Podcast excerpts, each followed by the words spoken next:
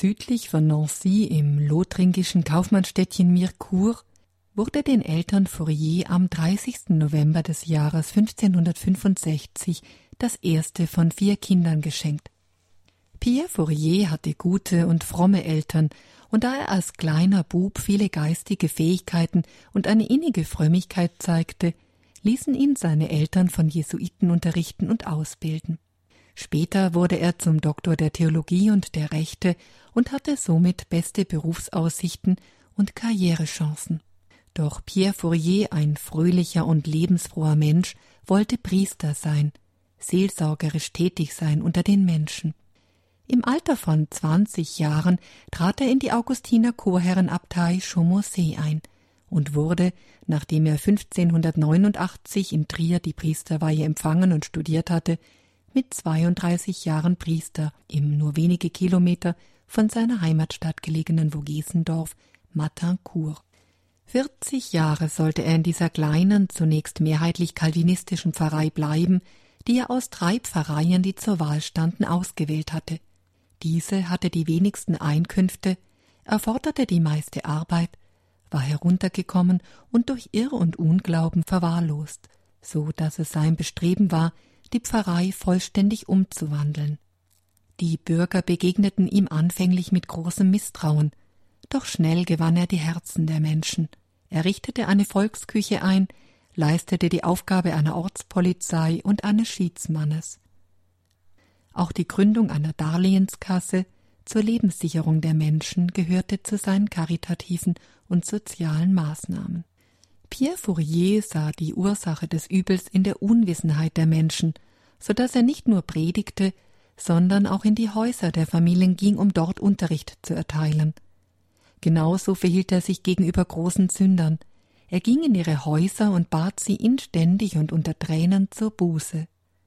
Folgten diese ihm nicht, ging er unmittelbar in die Kirche vor den Tabernakel und flehte seinerseits um Erbarmen für den Sünder. Seine Beharrlichkeit und Ausdauer, das tägliche Aufopfern des heiligsten Messopfers für die Sünder und strenge Bußwerke führten dazu, dass seine Pfarrei vollständig umgewandelt wurde. Pierre Fourier erkannte, dass in einer Zeit, in der das Volk seinem gänzlichen Verderben entgegenzugehen schien, nur durch eine wahrhaft christliche Erziehung der Jugend geholfen werden konnte.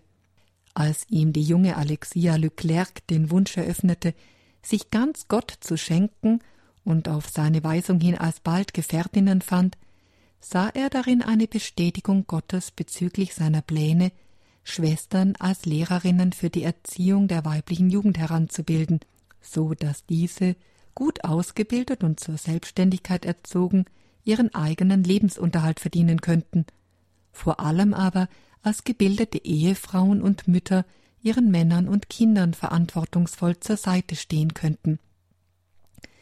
In der fehlenden Schulbildung sah Pierre Fourier die Hauptwurzel sozialen Elends, so dass er Schulen gründete und eine kostenlose Schulbildung ermöglichte.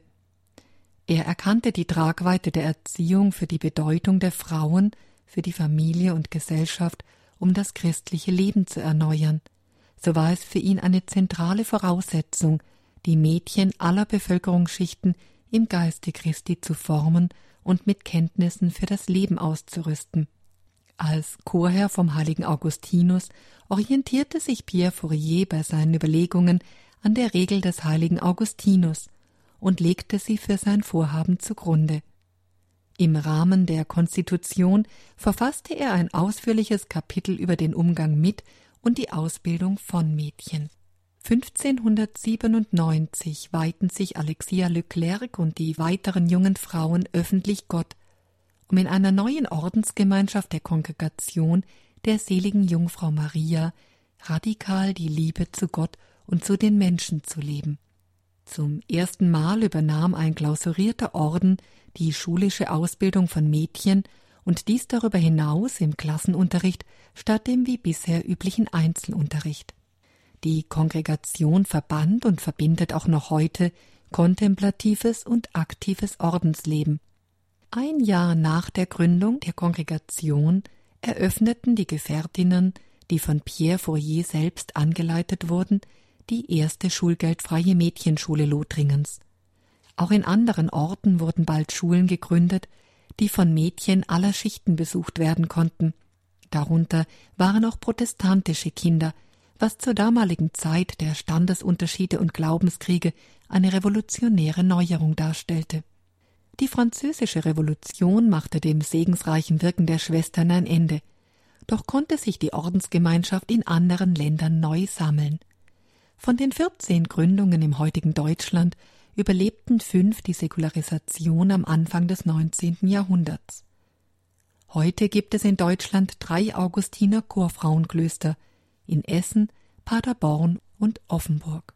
Eine von Pierre Fourier durchgesetzte Reform der schon länger bestehenden regulierten Chorherren von unserem Erlöser machten diese Gemeinschaft zum Gegenstück für männliche Jugendliche. Das Leben des Pierre Fourier war geprägt von Askese und Demut.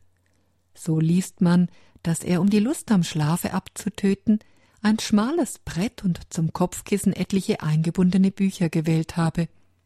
Immer schlief er in seiner Kleidung, und gegen die nächtliche Kälte schützte er sich mit seinem Mantel, den er um sich warf. Aufgrund dieser Abtötung des Schlafes ereignete es sich des Öfteren, dass ihn der Schlaf des Tags ereilte.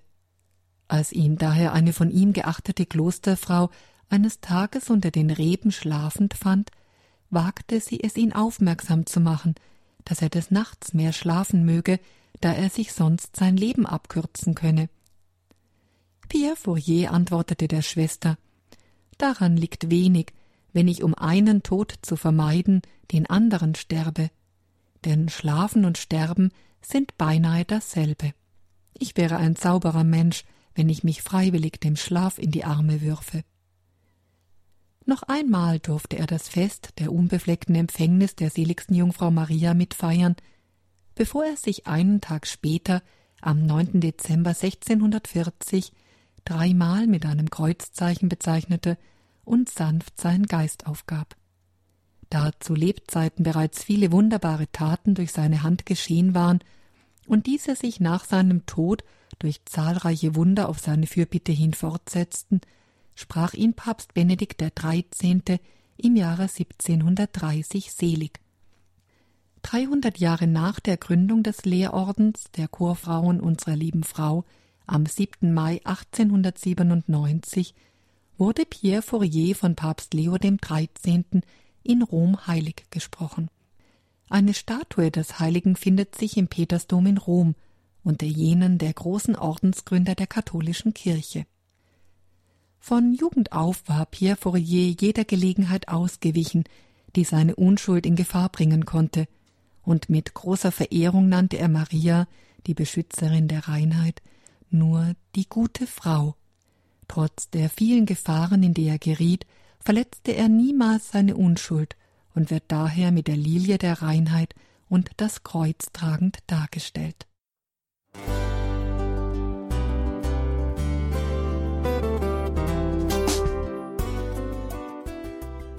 Liebe Zuhörerinnen und Zuhörer, vielen Dank, dass Sie unser CD- und Podcast-Angebot in Anspruch nehmen. Wir freuen uns, dass unsere Sendungen auf diese Weise verbreitet werden. Dieser Dienst ist für Sie kostenlos. Für uns ist er allerdings mit einem nicht unerheblichen finanziellen Aufwand verbunden. Deshalb sind wir für jede Spende dankbar. Alle Bankverbindungen unserer Spendenkontos können Sie über unsere Homepage horeb.org unter dem Menüpunkt Spenden einsehen. Dort besteht auch die Möglichkeit, online zu spenden.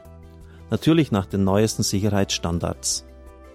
Sie können diese Informationen auch bei unserem Hörerservice unter der Telefonnummer 08328 921 110 erfragen. Ich wiederhole die Rufnummer 08328 921 110. Vergelt's Gott für Ihre Unterstützung. Ihr Pfarrer Kocher.